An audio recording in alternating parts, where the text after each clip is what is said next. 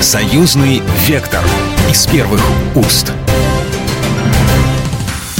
Здравствуйте, вы слушаете программу «Союзный вектор». Наша программа о самых важных событиях из жизни союзного государства. Меня зовут Екатерина Шевцова. И сегодня мы поговорим о геополитике. Время сейчас непростое, я бы даже сказала, слишком непростое. Э, многие называют это предвестником Третьей мировой войны, конечно, есть разные, пугающие достаточно заголовки, но мы сегодня, конечно, попробуем все-таки снизить э, градус вот этой вот самой озабоченности, возможно. Э, сегодня мы поговорим о том, э, каково сейчас место союзного государства в этой во всей геополитической вакханалии, потому что по-другому я назвать это не могу. У нас на связи аналитик Белорусского института стратегических исследований, политолог Алексей Авдонин. Алексей, здравствуйте. Здравствуйте. Для нас э, каждый день э, становится все тревожнее и тревожнее. Сначала, э, да даже тут сложно начать э, э, с какого-то определенного момента. Да? Последний ну, месяц, наверное, нет ни одного человека, который не интересовался бы политикой. Конфликт на э, Ближнем Востоке, э, история с Арменией, с Карабахом, э, э, специальная военная операция. Вот во всем этом бурном потоке информации и нестабильности вообще какое сейчас место занимает союзное государство? Потому что, знаете, иногда становится боязно. Кажется, что у нас такой оазис, я не знаю, анклав такой, где более-менее все понятно и предсказуемо. Вот здесь моя уверенность, она, э, э, ну, вы ее можете согласиться со мной в этом, или все-таки я здесь, э, может быть, излишне оптимистична? Да, я полностью с вами согласен и поддержу вас. В настоящее время союзное государство выступает как раз интеграционной формой, которая привлекает и другие страны. Те решения, которые были приняты несколько десятилетий назад позволяют нам и Беларуси, России стабильно э, развиваться. Мало того, они дают как раз э, такой э, сигнал или импульс, или выступают таким маяком для других стран и на постсоветском пространстве, и э, в Азиатско-Тихоокеанском регионе, и э, на Ближнем Востоке, что э, вот эти формы, э, которые э, развивались и сейчас э, э показывают свою эффективность, э, формы именно интеграции союзного государства, они могут быть эффективно внедрены и в других регионах. Мы, в принципе, это видим. ЕАЭС это фактически является уже а, производная союзного государства. Такие форми формирования интеграционные, как э, ШОС и БРИКС, это как раз те площадки, которые интегрируют э, в своем регионе многие страны и тем самым дают им э, уверенность в экономике, в социально-политических процессах. Мы прекрасно знаем, что те процессы, которые мы наблюдаем и которые вы упомянули, в частности, это и конфликт на Ближнем Востоке, это и ситуация в Украине, это попытка коллективного Запада разжечь э, какой-нибудь э, конфликт в Азиатско-Тихоокеанском регионе, а под этим всем, э, под всем лежит как раз экономический базис. Его нам надо тоже понимать. А экономический базис заключается в том, что страны в первую очередь корпорации коллективного Запада испытывают э, кризис перепроизводства. Товаров много, поставлять некому. И э, для того, чтобы избавиться э, от этого кризиса перепроизводства, избавиться одновременно от своего э, финансового кризиса, вызванного чрезмерным э, объемом долгов и внешних займов, для этого необходимо насаждать э, войны, конфликты э, в других регионах и тем самым показывая глобальную глобальным инвесторам о том, что только а, англосаксонские корпорации являются надежным а, гаванью для их сбережений, для их инвестиций. Но э, мы прекрасно понимаем, что э, эта модель, э, она уже претерпевает э, эрозию очень сильно, и э, здравомыслящие э, инвесторы, владельцы капитала начинают, э, естественно, переориентировать э, свои потоки на Азиатско-Тихоокеанский регион, в Россию, в интеграционные объединения, такие как Союзное союзное государство, ЕАЭС, ШОС и БРИКС. Те всплески э, негодования, которые мы видим со стороны США и попытки устрашить весь мир э, в виде переброски авиационных э, различных авианесущих э, групп э, в Средиземное море, все это является исключительно попыткой продемонстрировать некую, некую свою прежнюю роль гегемона. Но мы прекрасно понимаем, что э,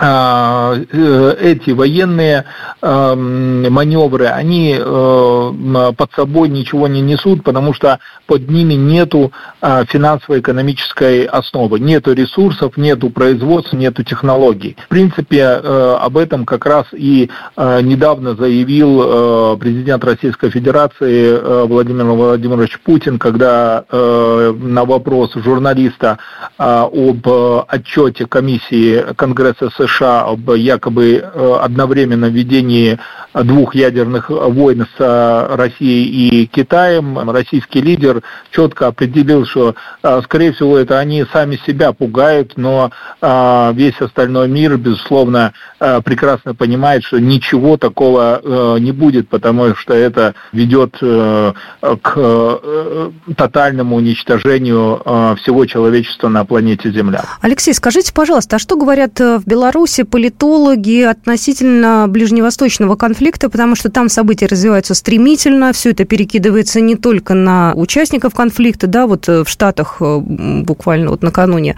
э, тоже люди стали как-то активно выражать свою позицию. И вот что говорят белорусские политологи, же наверняка как-то между собой делитесь, обсуждаете, да, вот то, что вокруг происходит. Украина, то ладно, мы уже про нее много раз говорили, там есть уже определенная позиция, но вот в этом-то направлении как что быть? Наши белорусские политологи, конечно же, э, понимают суть этого конфликта, понимают, э, что э, Соединенные Штаты Америки пытаются эскалировать этот конфликт между Израилем и арабским миром. А для чего это надо? Впереди президентские выборы у Байдена, да, его команда, демократические силы все-таки пытаются удержать власть, э, и, естественно, им необходимо а, красочные, победоносные а, картинки для своих избирателей. Если бы Байдену было бы 20 лет, и он был бы с новой когортой, ну, тогда мы могли бы рассуждать. А Байден, его вся команда вышла как раз э, с, со времен Холодной войны, и думать по-другому они не могут. Поэтому для своих избирателей они предлагают э, типичные картинки, рынки, которые работали и в 70-е, 80-е, и в 90-е годы. Но а, мы прекрасно понимаем, что картинку победоносной войны с Россией на территории Украины им сформировать не удалось, и а, в этом случае они мгновенно а, переключили общественное, да, глобальное внимание с поражения на территории Украины на Ближний Восток. Они ожидали, что война на территории Израиля, сектора газа, она будет э, красочной, быстрой, молниеносной, но мы видим, что и здесь у них ощущается э, провал, э, ощущается непонимание, тотальное непонимание, э, как разрешить этот конфликт. Они ввязались, думали, что будет все по их сценарию, но мы видим, что все идет совершенно по иному сценарию, потому что весь мир восстал против геноцида, который сейчас происходит на, против арабского мира. И, конечно же, белорусские вот эксперты, они выступают, самое главное, за а, мирное разрешение данного конфликта, понимая, что война и военные способы, они никогда не приведут к миру и порядку на этой земле. А, Беларусь всегда а, являлась донором мирных переговоров. Наша сторона готова в том числе принять участие в разрешении, мирном разрешении данного конфликта. Этой неделе была встреча министров обороны, э, ну, было заседание, было совещание, Шойгу и Хренин, два министра обороны России и Беларуси, вот обсуждали ситуацию на наших союзных рубежах. А как вы думаете, вот в связи с последними событиями, э, поспокойнее ли там будет? Потому что, ну, опять же, денег будет меньше, интерес будет меньше, то есть, по крайней мере, тут-то мы можем на какой-то момент, то чтобы выдохнуть, но, по крайней мере, передохнуть, или все равно опасность сохраняется, и есть для нас какая-то угроза? Ну, мы должны прекрасно понимать, что вложив э, миллиарды э, долларов э, в, в этот проект, они от него вряд ли э, так просто могут отказаться. Они могут э, снизить интенсивность демонстрации, э, это по своим глобальным э, медийным площадкам, но э, мы, конечно же, предполагаем, э, что они продолжат э, финансирование, продолжат поставку вооружения военной техники туда, наемников, э, и, скорее всего, это такая передышка перед э, неким новым маневром. Но мы, в принципе, понимая их тактику, понимая их цели, должны быть готовыми отразить все эти Э, э, атаки, отразить всю, всю эту, весь этот сценарий. И э, понимать самое главное, что если мы не решим этот конфликт в свою пользу, не устраним эти угрозы, которые идут в сторону союзного государства, то, конечно же, это будет а, Э, таким замороженным конфликтом, который э, легко будет э, использоваться далее непосредственно коллективным Западом для постоянного ослабления нас, отвлечения внимания, ресурсов. А нам этого не надо. Нам надо обеспечение полной безопасности на наших границах. Спасибо большое. Напомню, что вы слушаете программу «Союзный вектор». И только что в нашем эфире был аналитик Белорусского института стратегических исследований, политолог Алексей Авдонин. Алексей, спасибо большое. Спасибо. Ну, мы продолжим программу «Союзный вектор» буквально через пару минут, и мы обсудим ту же самую проблему, но уже с российским э, экспертом. Будьте с нами. «Союзный вектор» из первых уст. «Союзный вектор» из первых уст. Здравствуйте еще раз. Мы продолжаем программу «Союзный вектор». И в этой программе мы говорим о геополитике и о том, как отражаются нынешние текущие события на нашем союзном государстве. И пришло время услышать российского эксперта. У нас на связи Кирилл Евгеньевич Коктыш, профессор кафедры политической теории МГИМО политолог. Кирилл Евгеньевич, здравствуйте. Здравствуйте. Наверняка есть люди, которые думают, ну что нам, да, в России, в Беларуси, там, где это Америка, где этот Ближний Восток, да, от нас это все далеко, нас это вообще-то не касается, у нас там Украина под боком. Вот как вы считаете, то, что сейчас происходит вот за последнюю неделю, то самое обострение, как оно может на нас отразиться и что является, ну, так скажем, конечной целью всей вот этой истории? Вот это обострение, конечно, может оказать крайне серьезное влияние не говоря уже о том, что, в общем-то, есть потенциал втягивания э, в конфликт довольно большого количества крупных игроков, это, собственно говоря, заявка арабского мира на то, что превратится в отдельный исламского мира, на то, что превратится в отдельный полюс мировой политики. То есть мы видим, что таким полюсом является США, качестве такого полюса является Китай, есть российская заявка на то, чтобы быть полюсом, ну и сейчас возникает, в общем-то, исламский полюс, который таким образом будет проходить проверку на прочность. То есть это, в общем-то, э, неожиданный разворот вот этого конфликта, но я боюсь, что к этому все равно придет. Это не прибавит стабильности, но добавит турбулентности. Что же касательно Украины, то понятно, что в этом плане она оказывается вторых на третьих ролях. Есть достаточно большие шансы и на смену украинского режима. Другой режим, который придет к власти, может исполнить мирным образом российские требования. Они, в свою очередь, не меняли сначала операцию. Это денацификация, демилитаризация и нейтральный статус Украины. Для региона это может иметь в итоге позитивное значение, но при том, что если Ближний Восток взорвется по-большому, то никто не останется в стороне.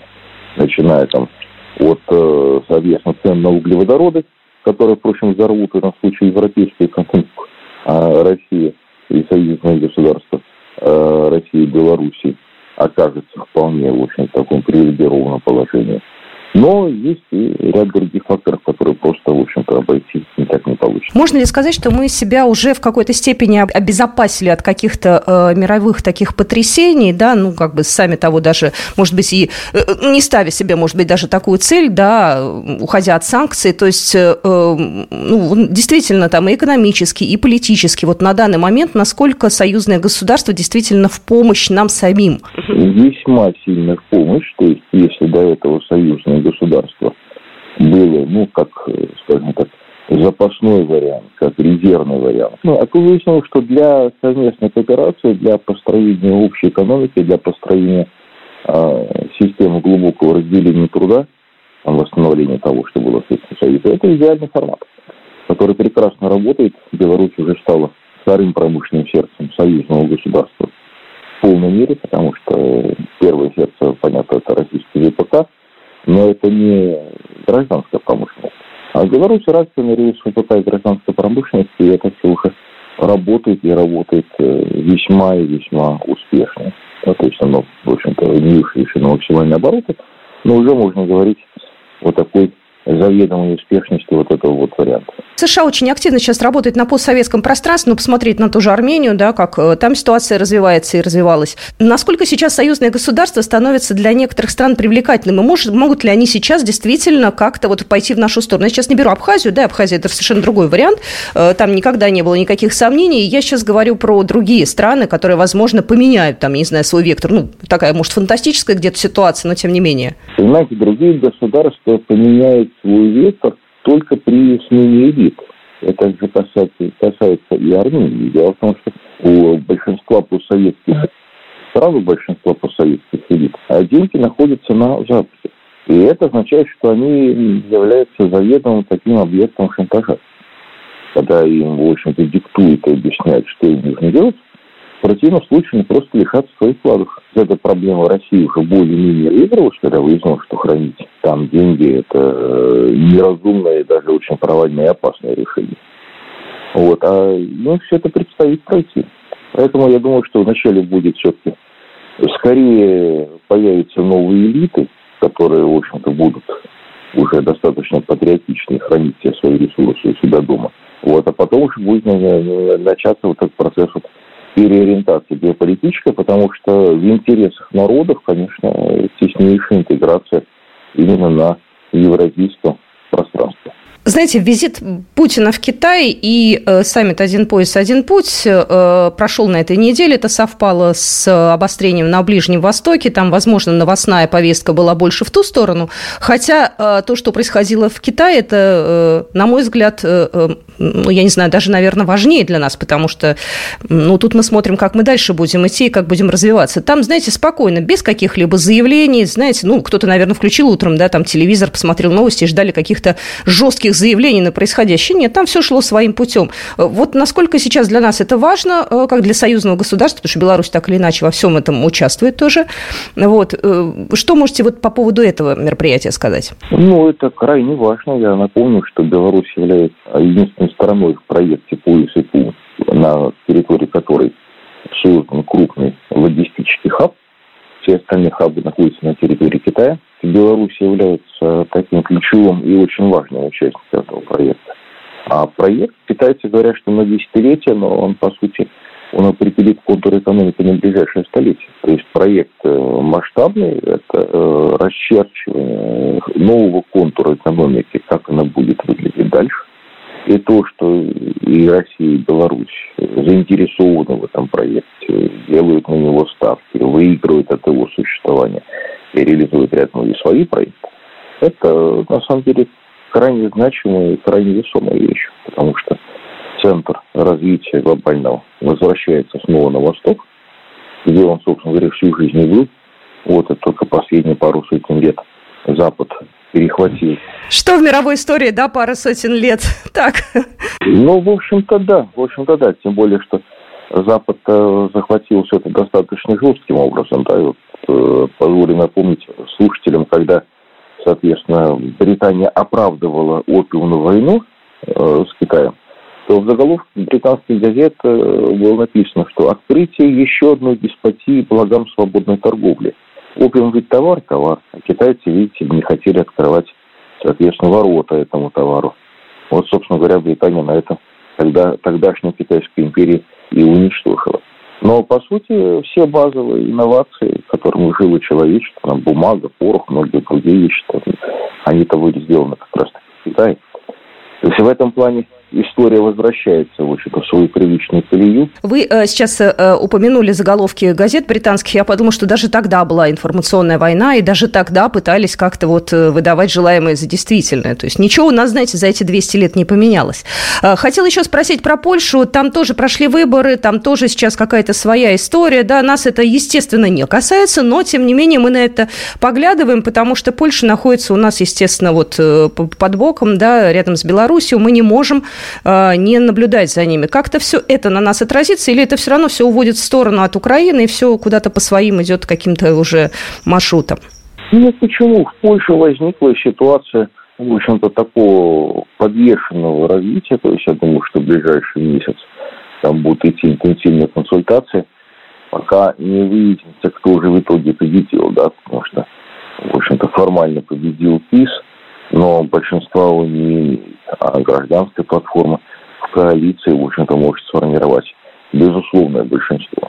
Поэтому в Польше будет достаточно драматическое развитие. Мы видим, что Лех Валенса не исключил даже гражданской войны, поскольку, в общем-то, писовцы Дуда и компания вряд ли захотят просто так власть отдавать и будут цепляться за нее до последнего, в том числе потому, что вскроются много вещей, которые, в общем-то, эта власть позволила себе сделать. То есть они понимают, что мирным образом отойти от власти они не могут. Вот, и это будет достаточно таким сложным и тревожным процессом. Но в любом случае ситуация, когда Польша будет сейчас разбираться сама с собой, она, ну, наверное, будет таким стабилизирующим фактором для региона, если только, не дай бог, конечно, Польша не будет гражданской войны. Потому что в этом случае дестабилизация может оказаться весьма существенной и весьма и весьма, в общем-то, такой негативной. А вот внутренние, соответственно, разборки по поводу того, кто прав, кто нет, кто должен править и как должен править, ну, я думаю, что Польше давно пора это сделать. Ну и последний вопрос. Помните, когда было обострение с Китаем и с Тайванем, э, тогда все заговорили про часы судного дня, все замерли, узнали про такое определение. Вот на данный момент, как вы думаете, если говорить о тех самых часах судного дня, мы в каком э, находимся шаге от э, точки невозврата? Но мы пока не, не, не стали ближе. То есть я бы не оценивал вероятность ядерной войны на сегодня как э, сильно повысившуюся. Вот. Мы видим, что ставки на разжигание конфликта на Ближнем Востоке, они, в общем-то, делаются весьма и весьма существенные. Вот, и главный бенефициар здесь как раз Соединенные Штаты. Мы же понимаем, понимаем, что, в общем-то, вот эта вот э, заваруха, э, она очень, очень хорошо организована, и понятным образом она без спецслужб не обошлась значит, есть расчет, значит, есть некая стратегия. Оно же предполагает высокорисковую игру, но я думаю, что игру без применения ядерного оружия. И в этом плане мы видим, что вне зависимости от того, как планировались вот эти вот исходы, как планировалось развитие, оно сейчас явно идет не по тому плану, по которому хотел бы Вашингтон, чтобы оно двигалось. Так что здесь пока будем внимательно за этим наблюдать. Я напоминаю, сегодня в нашем эфире был Кирилл Коктыш, профессор кафедры политической теории МГИМО. Ну и на этом программу «Союзный вектор» мы заканчиваем. С вами была Екатерина Шевцова. До свидания. Программа произведена по заказу телерадиовещательной организации Союзного государства. «Союзный вектор» из первых уст.